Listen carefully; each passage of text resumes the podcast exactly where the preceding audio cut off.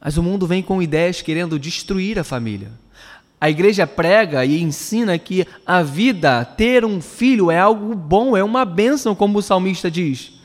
Mas o mundo traz a ideia de que não, se você não tiver filhos, você vai ser mais feliz, você vai ter mais tempo para você mesmo.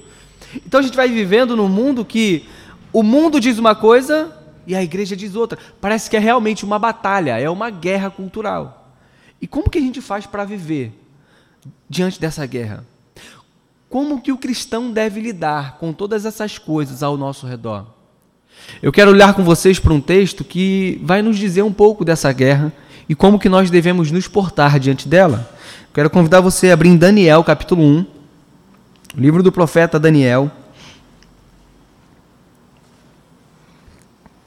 Você vai passar Isaías, Jeremias, Lamentações, Ezequiel.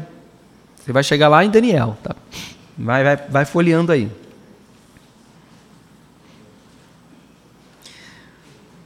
Daniel vai muito além da história da cova é, com os leões, vai muito além da história da fornalha, tem muitas outras coisas que a gente pode aprender aqui em Daniel. Foi o tema da IBF esse ano. E se Deus quiser, eu pretendo pregar algumas mensagens no livro de Daniel. Hoje vai ser a primeira, uma espécie de introdução, mas que certamente vai falar aos nossos corações essa manhã.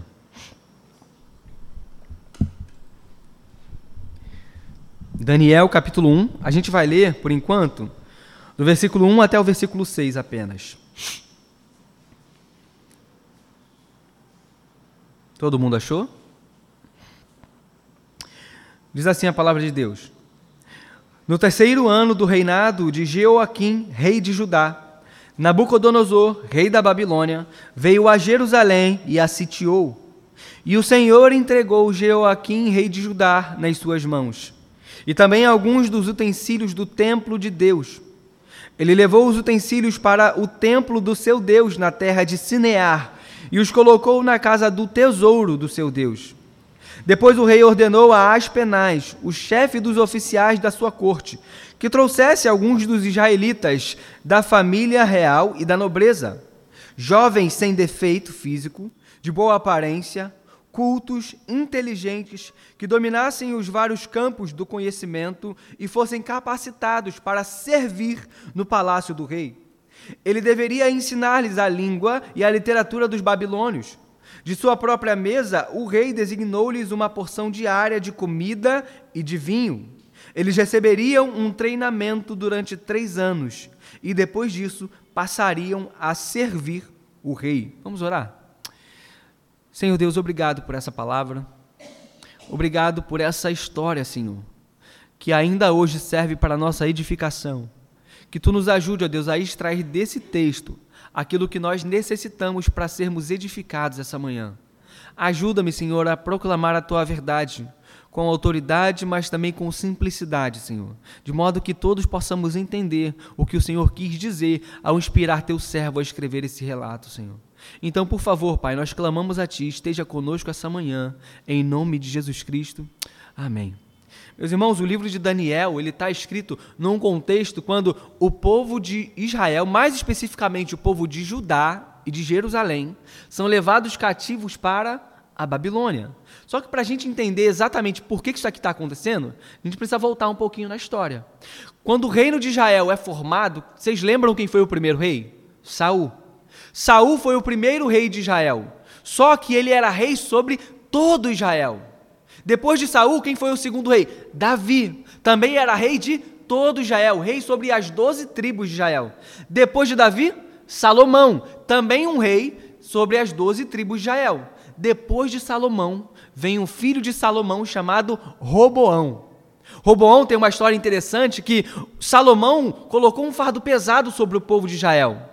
Então, quando Salomão morre, Roboão assume o trono, algumas autoridades chegam até Roboão dizendo assim: Olha, rei Roboão, teu pai colocou um fardo muito pesado sobre a gente. Alivia o nosso fardo, alivia nos impostos, alivia no trabalho, dá uma ajudinha para a gente que aí a gente vai te servir para sempre. Roboão então vai se consultar com os anciãos, com os sábios, e os sábios dizem: Olha, se tu fizer o que o povo está pedindo, vai ser show, vai ficar muito legal, porque o povo vai te obedecer, o povo vai te honrar, o povo vai te servir de bom coração. Então Roboão não aceita ali o conselho dos anciãos e vai se consultar com seus amigos, com os jovens de sua época, com, seus, com os adolescentes, amigos que caminhavam com ele, cresceram com ele. E ali aqueles adolescentes, aqueles jovens vão dizer para ele: Olha, Roboão, fala para eles que o teu dedo mindinho é mais largo que a cintura do teu pai. Fala para eles que se seu pai chicoteou eles com simples chicotes, você vai chicotear eles com chicotes e com pontas de aço na, na, no final do chicote. Ou seja, Robão, você tem que ser pior do que o seu pai. E aquela resposta não agradou aos líderes de Israel. O que aconteceu? O reino se dividiu. Dez tribos foram para um lado e formaram o que é conhecido como o Reino do Norte. E duas tribos permaneceram sobre o reinado de Roboão, chamado de Reino do Sul, ou Reino de Judá, que era em Jerusalém. Então, agora tem essa divisão. O Reino do Norte, também chamado às vezes na Bíblia de Efraim, é o Reino do Norte. São dez tribos de Israel. E o Reino do Sul, duas tribos que ficaram leais à família de Devi. Essas duas tribos ficaram leais ali e sempre reinou algum descendente de Davi sobre essas duas tribos. Sobre as outras dez, frequentemente, na grande maioria das vezes, eram reis ímpios que não temiam a Deus. Então houve essa divisão. O, rei, o reino de Israel, que é o reino das dez tribos, se afundou cada vez mais em idolatria, em pecado, e muitos problemas aconteceram. E esse, esse povo foi levado cativo para a Síria. E o reino do sul vai ser aqui levado cativo para a Babilônia. Então, com isso em mente, a gente consegue já entender um pouco do contexto de Daniel. Por isso que o texto começa dizendo que no terceiro ano do reinado de Jeoaquim, rei de Judá, Nabucodonosor, rei da Babilônia, veio a Jerusalém e a sitiou. O que é sitiar? Ele está cercando a cidade. Quando a gente pensa na cidade de Jerusalém, a gente não deve pensar numa cidade como a nossa, que a gente vai de carro e passa, e tá, uma hora você está em Mesquita, você passou de carro mais alguns metros, você está em Nilópolis. Não. As cidades naquela época, elas eram muradas. E muito bem muradas. Por quê? Isso protegia o povo dos ataques dos animais e também dos ataques dos inimigos. Então, para você invadir uma cidade naquele porte, você tinha que ter uma estratégia. Não era tão simples você chegar e já invadir, não. Tinha que ter estratégia. Por quê? Do alto dos muros, que eram realmente bem altos, as pessoas lançavam flechas, lançavam ah, pedras em vocês. Então, para invadir tem que ter uma estratégia. Por isso que Nabucodonosor, quando vem invadir o reino de Judá, ele cerca a cidade. Então ele fica ali durante algum tempo naquele cerco. Por quê? Enquanto ele cerca a cidade, ninguém entra, mas também ninguém sai. Uma hora a comida vai acabar. Uma hora os problemas vão começar a acontecer. E ali o inimigo cercando a cidade, cercando, até que chega uma hora que aquela cidade não vai aguentar mais a opressão. Então, Nabucodonosor está cercando Jerusalém. A grande questão é que havia uma profecia do profeta Jeremias de que o povo iria para o cativeiro babilônico. Vamos ler Jeremias capítulo 25. Abra Jeremias capítulo 25, só voltar algumas páginas.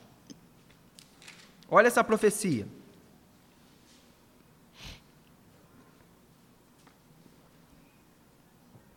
Diz assim, versículo 1: A palavra, no caso a palavra de Deus, veio a Jeremias a respeito de todo o povo de Judá, no quarto ano de Jeoaquim, filho de Josias, rei de Judá, que foi o primeiro ano de Nabucodonosor, rei da Babilônia. O que o profeta Jeremias anunciou a todo o povo de Judá e aos habitantes de Jerusalém foi isso. Olha só a profecia dele. Durante 23 anos a palavra do Senhor tem vindo a mim, desde o décimo terceiro ano de Josias, filho de Amon, rei de Judá, até o dia de hoje. E eu a tenho anunciado a vocês dia após dia. Mas olha agora, mas vocês não me deram ouvidos. Embora o Senhor tenha enviado a vocês, os seus servos, os profetas, dia após dia, vocês não os ouviram, nem lhes deram atenção quando disseram: Convertam-se cada um do seu caminho mal e de suas más obras. E vocês permanecerão na terra que o Senhor deu a vocês e aos seus antepassados para sempre. Não sigam outros deuses para prestar-lhes culto e adorá-los. Não provoquem a minha ira com ídolos feito por vocês, e eu não trarei desgraça sobre vocês. Mas olha agora, mas vocês não me deram ouvidos e me provocaram a ira com os ídolos que vocês fizeram, trazendo desgraça sobre si mesmos, declara o Senhor. Portanto, assim diz o Senhor dos Exércitos: visto que vocês não deram ouvidos às minhas palavras, olha agora, convocarei todos os povos do norte e o meu servo Nabucodonosor, rei da Babilônia, declara o Senhor e os trarei para atacar essa terra, e os seus habitantes e todas as, as nações ao redor. Eu os destruirei completamente, e os farei um objeto de pavor e de zombaria, uma ruína permanente. Olha o que Jeremias está profetizando acerca do povo de Judá. Ele está dizendo: olha, diversos outros profetas vieram e anunciaram a vocês para vocês se arrependerem dos seus pecados, para vocês abandonarem a idolatria, para vocês se voltarem novamente para o seu Deus. Mas vocês não deram ouvidos. Vocês não atenderam às mensagens do profeta. Então Deus diz: por que vocês não atenderam às mensagens dos profetas? Porque não deram ouvidos à minha mensagem? Eu vou trazer do norte Nabucodonosor, o meu servo, e ele vai castigar vocês. Jeremias então anuncia ao povo o que vai acontecer, convoca o povo ao arrependimento, mas eles não dão ouvidos, eles não acreditam na profecia do profeta. Então, quando chega aqui, em Daniel capítulo 1, a gente vê esse relato de que o rei Nabucodonosor chega, cerca Jerusalém, sitia Jerusalém, e o versículo 2 vai dizer que o Senhor entregou Jeoaquim, rei de Judá, nas suas mãos. Olha que coisa interessante. A profecia do profeta Jeremias e de outros homens que haviam declarado isso aconteceu, se cumpriu. Mesmo que isso tenha demorado um certo tempo, mesmo que isso não tenha acontecido de forma imediata, aconteceu. Aqui já há um grande alerta para a gente. A gente precisa tomar cuidado com as coisas que ouvimos constantemente, mas não damos ouvido. O fato delas não acontecerem imediatamente não significa que não vão acontecer. Sempre que ouvimos uma pregação, é muito provável que nós escutemos alguém nos alertando contra um pecado e dizendo: olha, não faça isso. Olha, Deus não gosta quando nós mentimos.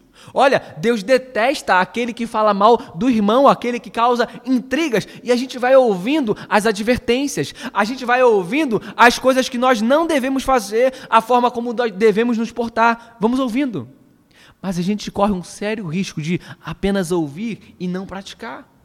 O povo de Judá estava apenas ouvindo as profecias, mas não estava dando crédito, porque eles não criam que algo de ruim de fato podia acontecer. Nós não podemos ser assim. Nós sabemos, meus irmãos, que Deus é longânimo, Deus é paciente, mas chega uma hora em que a punição vem para aquele que não ouve as advertências.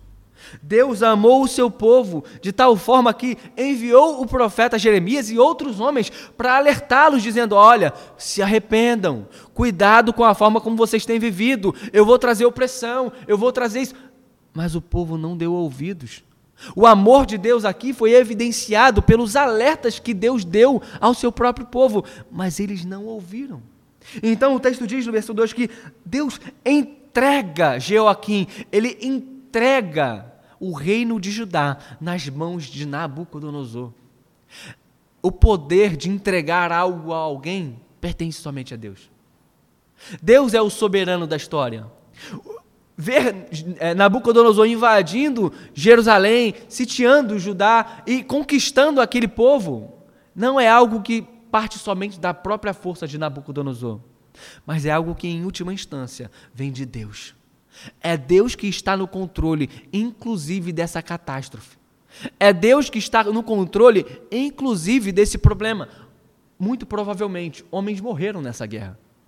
Muito provavelmente, famílias sofreram e muito com essa guerra, com essa invasão. Mas ainda assim, Deus está soberano, controlando tudo isso, entregando o seu próprio povo nas mãos de Nabucodonosor. Não apenas Nabucodonosor tomou a cidade de Judá, mas ele fez algo ainda pior para os judeus. Olha a continuação do verso 2. Ele sitiou Judá, Deus entregou Judá nas mãos dele, e o verso 2 diz: E também alguns dos utensílios do templo de Deus. Ele levou os utensílios para o templo do seu Deus na terra de Sinear e os colocou no tesouro do seu Deus. Olha, olha o que, que ele está fazendo. O povo de Judá, eles confiavam muito no templo. Eles viviam da forma que viviam porque eles pensavam assim: bom, ainda que a gente esteja vivendo como estamos vivendo, Deus nunca vai permitir que algo de ruim aconteça. Por quê? O templo está aqui.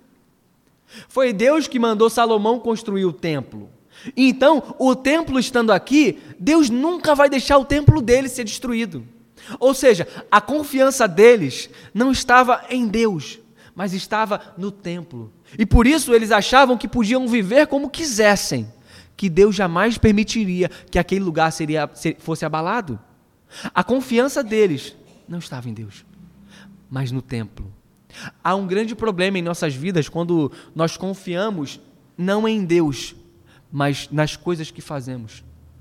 Tem muitos cristãos que acham que jamais sofrerão, porque eles pensam: não, eu, eu sou um servo direitinho do Senhor, eu, eu vou para a igreja direitinho, eu dou meu dízimo, as minhas ofertas, eu trabalho na obra. Quando tem algum evento na igreja, eu sou o primeiro a chegar e o último a sair, porque eu estou sempre trabalhando. Então, Deus não pode me punir por meus pecados. Deus não pode deixar nenhum problema alcançar a minha vida, porque eu faço tudo certinho. A confiança dessa pessoa está em si mesma. Ela está olhando para os seus próprios atos e dizendo: Deus não pode me punir. É o mesmo que o povo de Israel pensava aqui, o povo de Judá. Deus não pode nos destruir.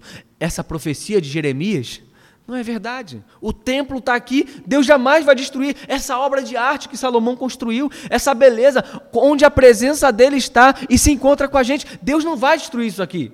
Então eles continuavam em seus pecados, em suas transgressões.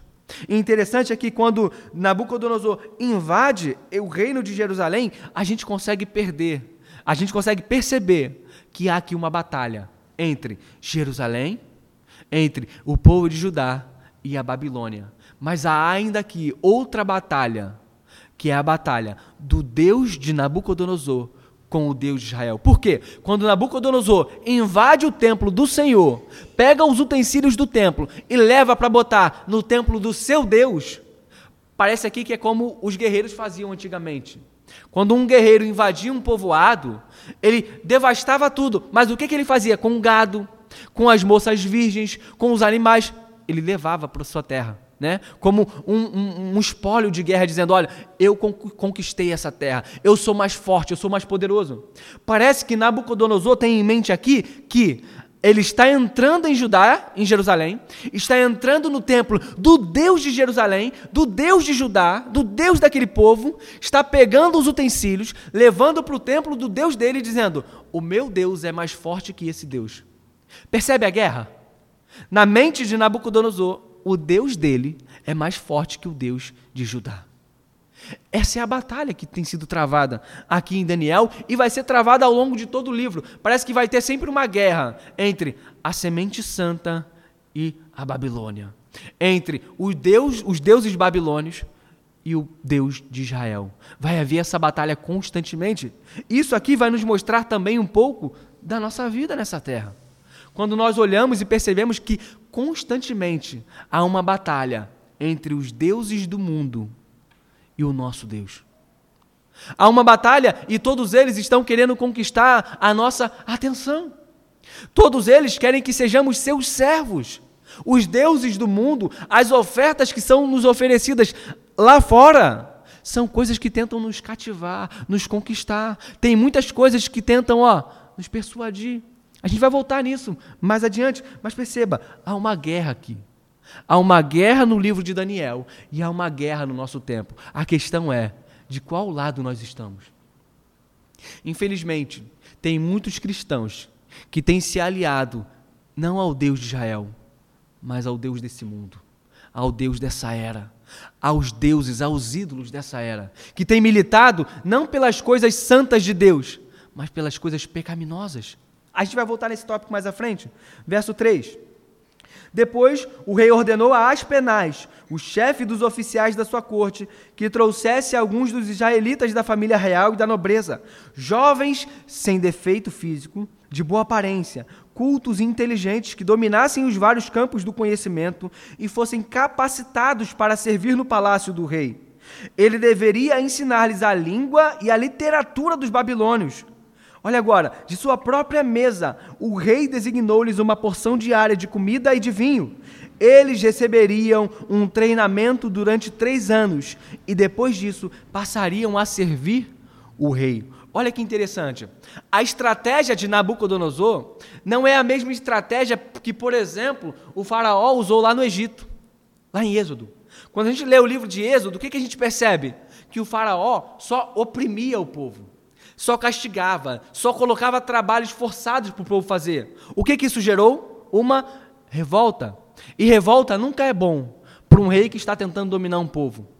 Nabucodonosor parece que entende uma boa estratégia como a de pegar os homens do povo, os nobres, aqueles que têm importância, aqueles que são inteligentes, aqueles que têm alguma notoriedade, traz esses homens para a Babilônia, mas não para serem escravos não para que eles possam carregar pedra, não para que eles possam carregar madeira, não para tomar chicotada, mas para ser colocados, tendo do bom e do melhor, aprendendo sobre as coisas da Babilônia. Por quê?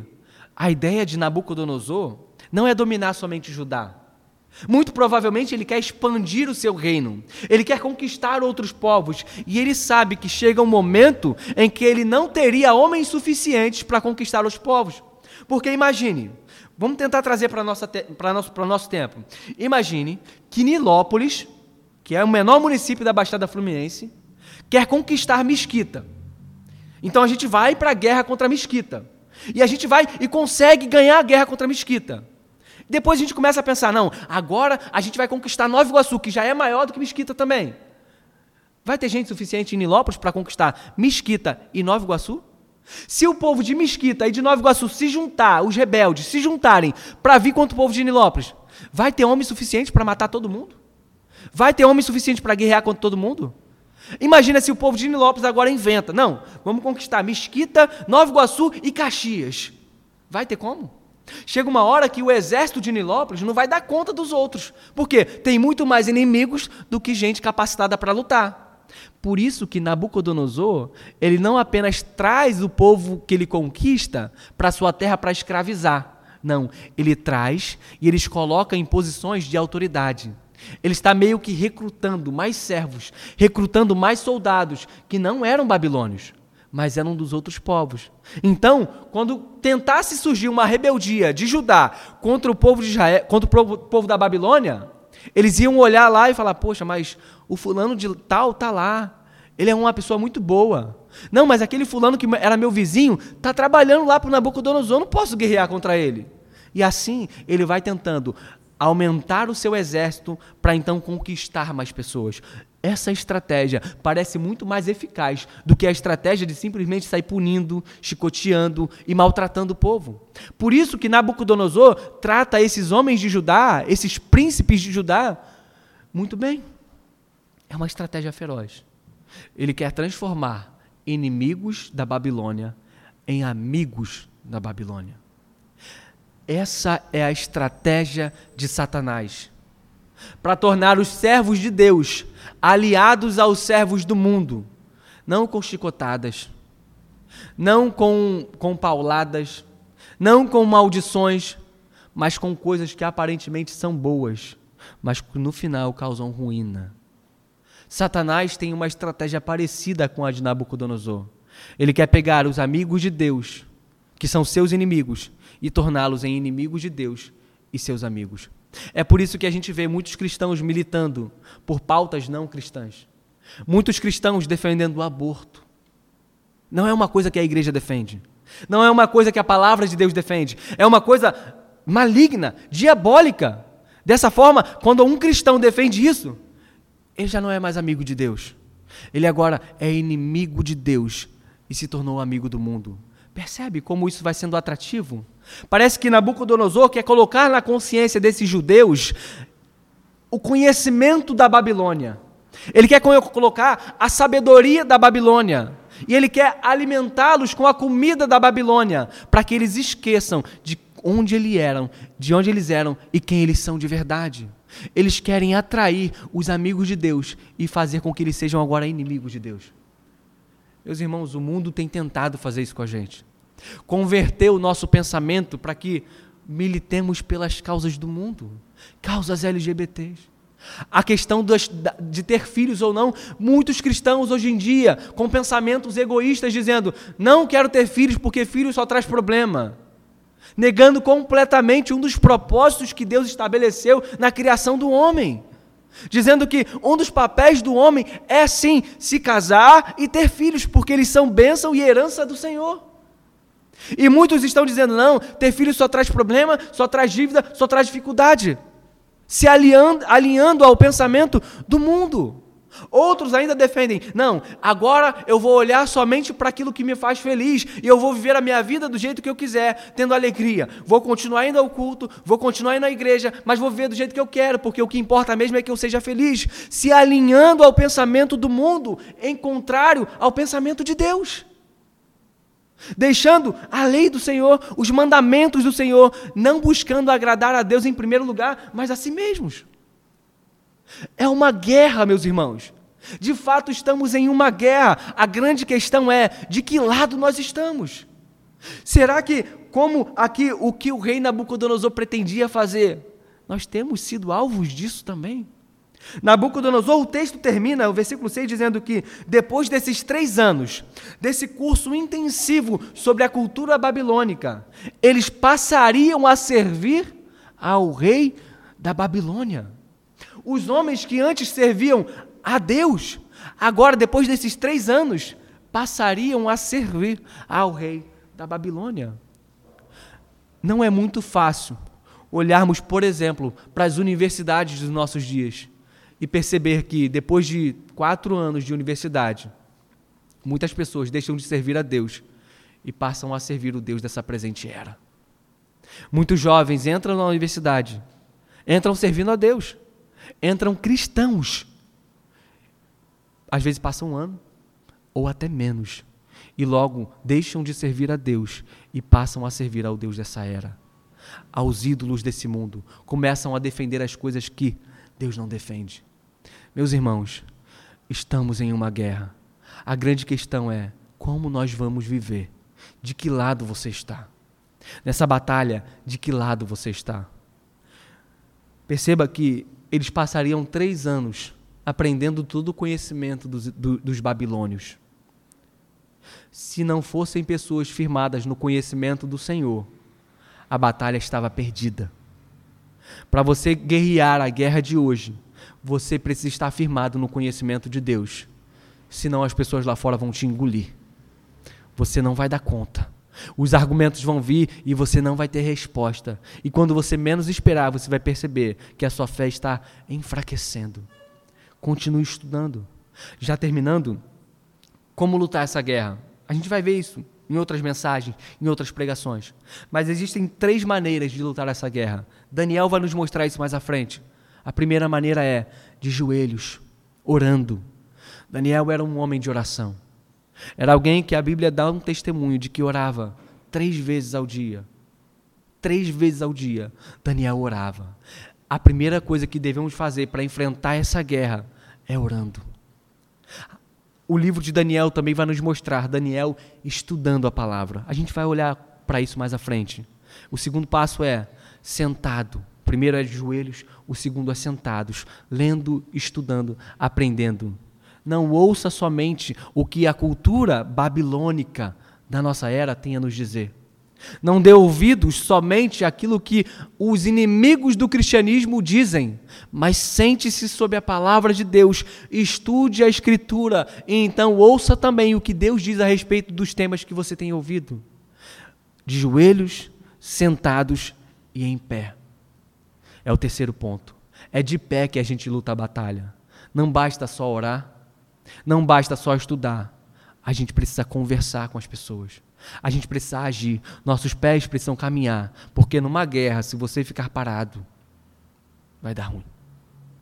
Então, meus irmãos, que nós possamos sair daqui nessa manhã tendo essa consciência de que, assim como Daniel estava envolvido em uma batalha entre Jerusalém e a Babilônia, entre o Deus de Israel e o Deus babilônico, também estamos nessa batalha e precisamos lutar para vencê-la. Nabucodonosor queria um exército cada vez maior para conquistar outros povos. Nós também precisamos de um exército de cristãos cada vez maior para conquistar outros corações. Assim como Nabucodonosor queria converter os inimigos em amigos da Babilônia, Deus também deseja e ele converte os inimigos do cristianismo em amigos de Deus. Amigos esses que vão atrás de outras almas para trazer outros amigos e transformar outros inimigos em amigos. É o chamado da igreja. Por isso, a guerra lá fora deve ser encarada dessa forma. Eu preciso me preparar para viver nessa guerra, a fim de trazer os inimigos de Deus e torná-los amigos, a fim de que eles ganhem outras e outras pessoas. E assim a gente cumpra aquilo que Jesus disse, que o evangelho do reino será pregado em toda nação, em todo lugar. Amém, meus irmãos? Vamos orar? Senhor Deus, que essa breve reflexão, ó Pai, possa nos motivar a viver mais e melhor para a Sua glória, Senhor. Abre os nossos olhos, ó Deus, para que possamos perceber que de fato há uma batalha, Senhor, uma guerra que tem sido travada entre o Teu povo e o mundo, ó Deus. Não nos deixe perder essa guerra de vista, Senhor.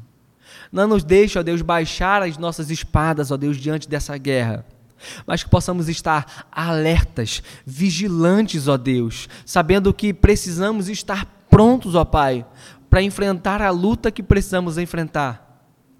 Não deixe, ó Deus, que ah, nós façamos com que o Seu nome seja blasfemado, Senhor, nessa guerra, mas que possamos estar preparados para fazer o que tiver que ser feito por Ti, ó Deus. Ó Senhor, nos dá a capacitação, Senhor. Nos faça orar mais, ó Deus. Nos faça ler mais a tua palavra e nos dá a coragem que precisamos para enfrentar, ó Deus, as batalhas que teremos pela frente em favor do teu nome, Senhor. Ouça, Senhor, essa nossa oração e que essa reflexão, ó Deus, possa estar cravada em nossos corações nos motive a continuar, ó Deus, lendo e estudando o livro do profeta Daniel, para saber como devemos viver no meio de um mundo onde há uma batalha, onde há uma guerra entre o teu povo e o povo, ó Deus, que não te ama e não te serve, ó Deus.